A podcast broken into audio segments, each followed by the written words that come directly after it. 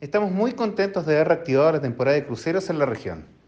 Después de un trabajo mancomunado entre el municipio, la empresa portuaria, los terminales de Valparaíso, así como también las navieras, autoridades sanitarias, empresarios del turismo y Cernatur, establecimos protocolos para ayudar a los turistas.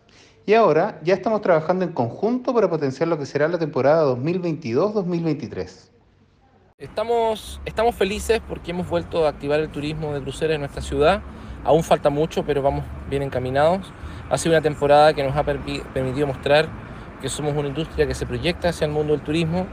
Eh, hemos cumplido estándares sanitarios, pero también hemos avanzado en coordinación institucional.